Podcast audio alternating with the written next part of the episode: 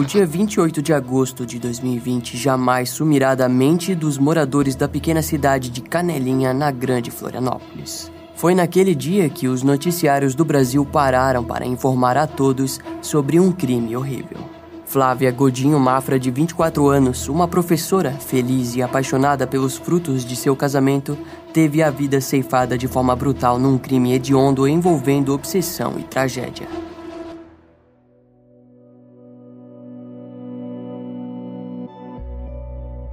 Flávia Godinho Mafra era formada em pedagogia pela Unifeb, centro universitário da cidade de Brusque, Santa Catarina. A mulher era apaixonada por trabalhar com crianças e por anos alegrou a vida de inúmeras delas, enquanto atuava como professora na educação infantil. Apesar de seu amor por crianças, no período do crime, Flávia trabalhava em uma loja de bordados de sua melhor amiga, Geisiane Benevenuti Pacheco. Flávia e Geisiane se conheciam desde a infância, mas foi somente na fase da adolescência que as duas finalmente se tornaram inseparáveis. As duas amigas compartilharam momentos importantes, tanto felizes quanto tristes ao decorrer da vida, até que Flávia encontrou um homem pelo qual se apaixonou. Seu nome era Valdeli Mafra e o casal por anos passou a conquistar diversas memórias juntos. A melhor amiga de Flávia, Geisiane Pacheco, foi escolhida para ser uma das madrinhas do casamento do casal, o que para todos os brasileiros é mais do que um simples convite de honra. As amigas, mais uma vez, compartilharam momentos e memórias únicas em suas vidas. Um novo estágio importante que foi compartilhado, vivido e sentido. Geisiane descrevia sua melhor amiga como uma mulher meiga, carinhosa e extremamente generosa. Flávia e seu marido, Valdeli, eram um ponto de equilíbrio perfeito um para o outro. A mulher era dedicada, caprichosa e adorava organizar e decorar os locais que estava presente, tanto no trabalho quanto em casa. Flávia era apegada com sua mãe e mantinha um contato amoroso. A mulher, com toda certeza, era um dos pilares mais resistentes e vital do casamento. Ela era muito boa de coração para as pessoas. Se comovia se a pessoa era boa com ela já dava um sorriso de volta. Ela confiava muito nas pessoas. Era assim que suas amigas a definiam.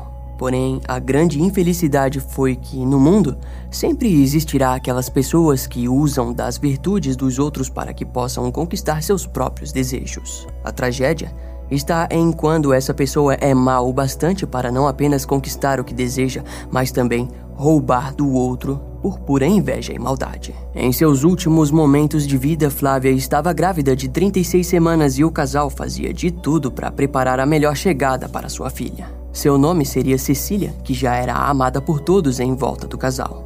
A mãe estava sempre se preocupando com o bem-estar da filha que carregava, uma mãezona dedicada de verdade. Porém, toda bela história possui uma fase de escuridão. Enquanto Flávia e Valdeli formavam a vida como um casal guiado pelo amor, bem ao lado deles, uma mulher considerada até mesmo amiga planejava algo brutal para o destino de Flávia e de sua filha Cecília. Na quinta-feira do dia 27 de agosto de 2020, Rosalba Maria Grime, de 26 anos, foi até o hospital da cidade de Canelinha com um bebê no colo. Lá, ela relatou aos médicos que acabou de ter o parto no meio da rua. Sua história consistia em um único objetivo: conseguir oficializar o nascimento de sua suposta filha. Rosalba disse para os médicos e enfermeiros que foi auxiliada pelos moradores de rua e foi levada até seu condomínio. Após se recuperar, então, decidiu ir no hospital. Ao ser atendida por um especialista, ela percebeu que a mulher não apresentava nenhum indício de um parto recente e, com isso, a desconfiança e dúvidas surgiram na equipe do hospital. Por volta das 9 horas da noite do mesmo dia, a polícia militar foi acionada por suspeitas de lesão corporal à recém-nascida trazida por Rosalba. Lá, encontraram a bebê com inúmeros cortes profundos nas costas e com lesões nos braços. A polícia militar fez um boletim da ocorrência e questionou a mulher, que conseguiu passar a perna na polícia. O clima de tensão no hospital surgia sempre que os médicos e enfermeiros se lembravam da mulher que supostamente havia tido uma criança. Sua aparição foi no mínimo curiosa e, ao juntarem com o bebê machucado, perceberam que havia algo muito errado no ar. E realmente havia algo de errado. Rosalba Grimm, em janeiro daquele ano, havia perdido o seu filho num aborto natural, mas ninguém da família sabia disso. O grande fato perturbador começa quando ela passa a desejar de qualquer forma ter um filho. A atitude é comum dentro do mundo criminal, mas apenas comum para pessoas mentalmente instáveis. A mulher passou a caçar mulheres que estariam grávidas e se alegrou ao saber da gravidez de sua amiga, Flávia Godinho Mafra, de 24 anos. Ela esperou pacientemente até que o sexo da criança fosse revelado e, quando soube que era menina, o plano começou. Em julho de 2020, com a confirmação de que sua gestação seria próxima ao que ela teria, começou a pôr o plano em prática em sua mente. A única coisa que sabia com toda certeza é que precisaria assassinar sua amiga e roubar a criança. Com isso, Rosalba pensou em simular um chá de bebê surpresa para a amiga. Flávia foi convidada por Rosalba a fingir que não sabia do evento e, para que o plano fosse mais convincente, convidou uma amiga em comum para que participasse também da organização da surpresa. Embora a ideia fosse um pouco estranha, Flávia não suspeitou de nada e provavelmente deve ter ficado empolgada com a festa. A mulher vivia mimando o seu bebê e faria de tudo para que seu nascimento fosse o mais alegre possível. Assim que a data do chá de bebê se aproximou, Rosalba ligou para a amiga em comum com Flávia que havia convidado e afirmou que a surpresa acabou sendo cancelada. O que ela não percebeu foi que, fazendo isso, havia acabado de criar uma testemunha. Quando já faltavam menos de cinco dias para o crime, Rosalba começou a ver vídeos que ensinavam como abrir o útero de uma mulher grávida. Depois, procurou por um local para o crime, até que encontrou uma cerâmica abandonada. Mais tarde, ela afirmou que jamais havia cogitado em matar uma pessoa, ainda mais sua própria amiga, e nem sabia como arrancaria o bebê de seu útero. Porém, na mente perturbada da mulher, Rosalba acreditava que não seria responsabilizada pelo desaparecimento de Flávia e poderia criar o bebê como se fosse sua filha legítima sem problemas. Na quinta-feira do dia 27 de agosto de 2020, a mulher saiu para comprar a máscara de dormir que serviria como um tipo de venda para os olhos de Flávia. Depois, preparou seu estilete extremamente afiado e foi buscar a vítima. As duas então seguiram para o chá de bebê falso e durante todo o caminho, Rosalba falou sobre a suposta festa. Enquanto se dirigiam até a cerâmica, o pai de Rosalba encontrou com as duas mulheres na estrada geral. Em seu futuro depoimento, ele informou à polícia que questionou sua filha e Flávia sobre para onde estavam indo. O homem afirmou que Rosalba disse que estavam indo em direção à casa dos pais e ali foi a última vez que Flávia foi vista com vida. É interessante notarmos que Rosalba, mesmo já acumulando duas testemunhas que poderiam facilmente apontá-la como suspeita, mesmo assim, ela continuou seu plano, demonstrando um nível de obsessão genuíno bem diferente dos criminosos que normalmente apresentamos aqui no canal, onde eles provavelmente cancelariam o crime. Rosalba sabia fielmente que ela cometeria aquele único assassinato, pois sua obsessão era apenas o que Flávia possuía em seu ventre. Tocar o bebê já seria o suficiente para a mulher, afinal, ela havia perdido exatamente isso a chance de tocar seu filho que não nasceu. Assim que chegaram no estacionamento da cerâmica abandonada, a mulher colocou a venda em Flávia para que fosse mais fácil levá-la até o local surpresa. Flávia esperava encontrar várias pessoas que conhecia, esperava por uma festa para prestigiar a sua gravidez, mas a verdade foi obscura e assustadora. Após poucos metros guiando Flávia, Rosalba pegou um tijolo pesado e golpeou a parte de trás da cabeça da mulher. Ela perdeu o equilíbrio e gritou por ajuda ao mesmo tempo que questionava o motivo de Rosalba estar fazendo aquilo. Rosalba agrediu Flávia com mais cinco tijoladas até que a mulher ficasse inconsciente. Ela então arrastou Flávia até um local mais escondido na cerâmica. Conforme Flávia parecia retomar a consciência, Rosalba falou com ela pedindo para que sua amiga fechasse os olhos e esperasse pela surpresa que havia preparado para comemorar o nascimento de Cecília. A mulher então Preparou seu estilete e começou os cortes no ventre da vítima. Flávia sangrou muito, mas nada disso fez com que Rosalba hesitasse por sequer um segundo. Após cortá-la e forçar o nascimento de Cecília, de 36 semanas, a assassina roubou os documentos de Flávia, enrolou a recém-nascida num pano e a colocou no banco de trás de seu carro.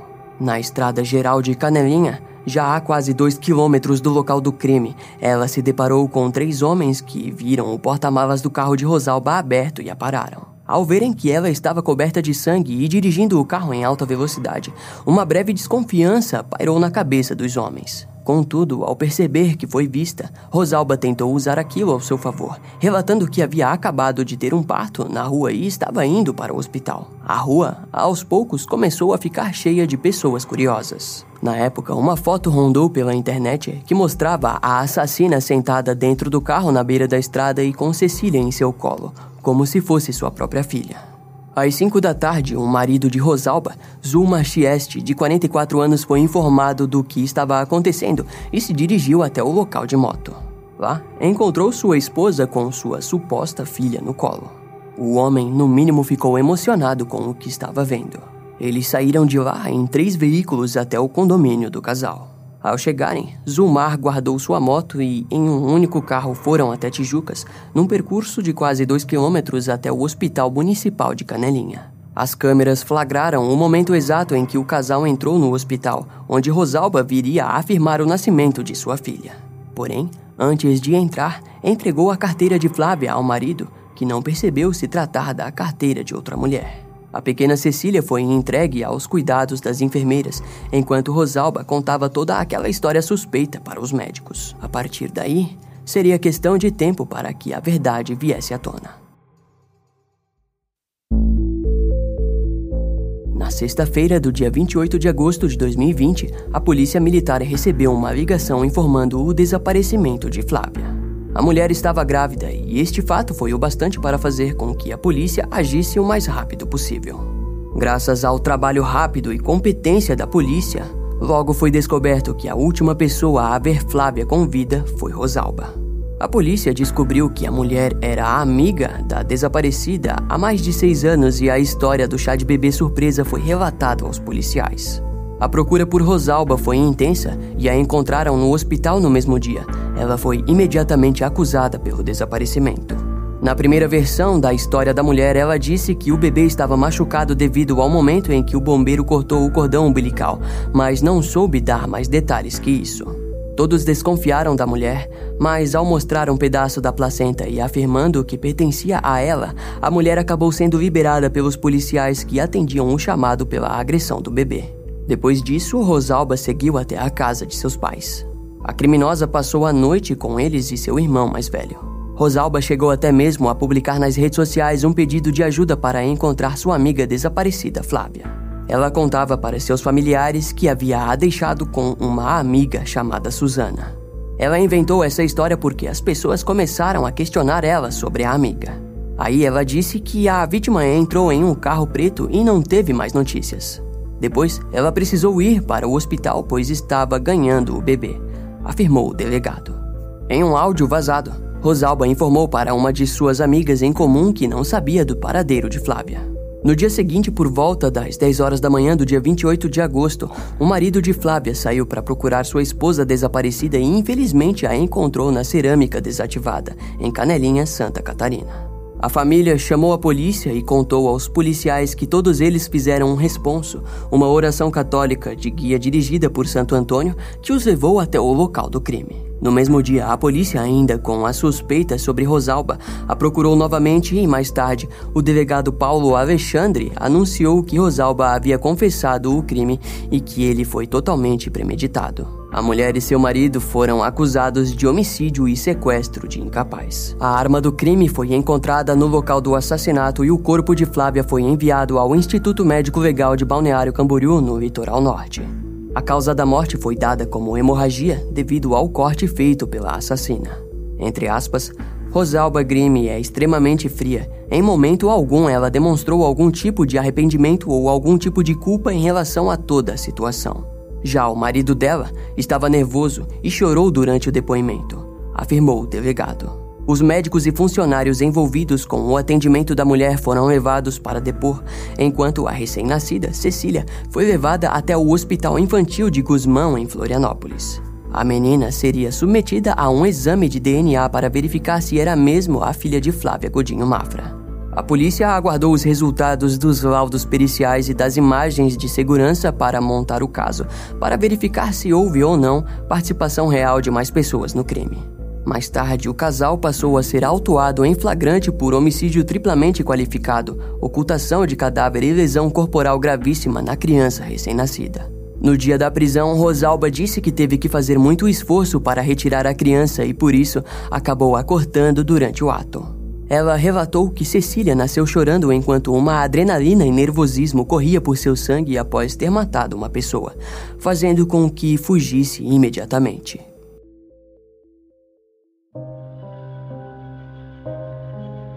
Luiz Fernando Pereiro de Oliveira, juiz da comarca de Tijucas, determinou que Rosalba passasse por um exame de sanidade mental. Em contrapartida, os promotores do caso foram contra isso, afirmando que a criminosa possuía total consciência do que estava fazendo.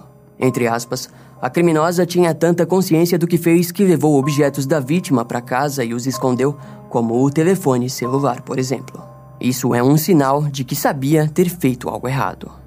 Os advogados de defesa pediram pelos exames, pois o objetivo era proteger com o exame que provasse sua tendência à psicopatia. Contudo, no fim, o Tribunal de Justiça de Santa Catarina rejeitou o pedido. No dia 7 de outubro de 2020, o Ministério Público de Santa Catarina concedeu a revogação da prisão de Zulmar Chieste, marido de Rosalba. O pedido veio após ser feito a análise de áudios e mensagens trocadas por Zulmar e Rosalba. A mulher, em mensagens, afirmou que realizou a ultrassom no posto de saúde e mandou fotos falsas, tanto do bebê quanto dos dados de sua falsa gravidez. Uma dessas fotografias chegou até mesmo a ser estampada em uma camiseta pelo homem. Outras provas apontaram para sua inocência, como o fato de ele trabalhar durante a semana em Guabiruba e só voltar para casa nos fins de semana. Seu trabalho fazia com que Rosalba agisse e o manipulasse livremente. As provas foram analisadas por promotores de justiça e pelos policiais civis que trabalharam no caso.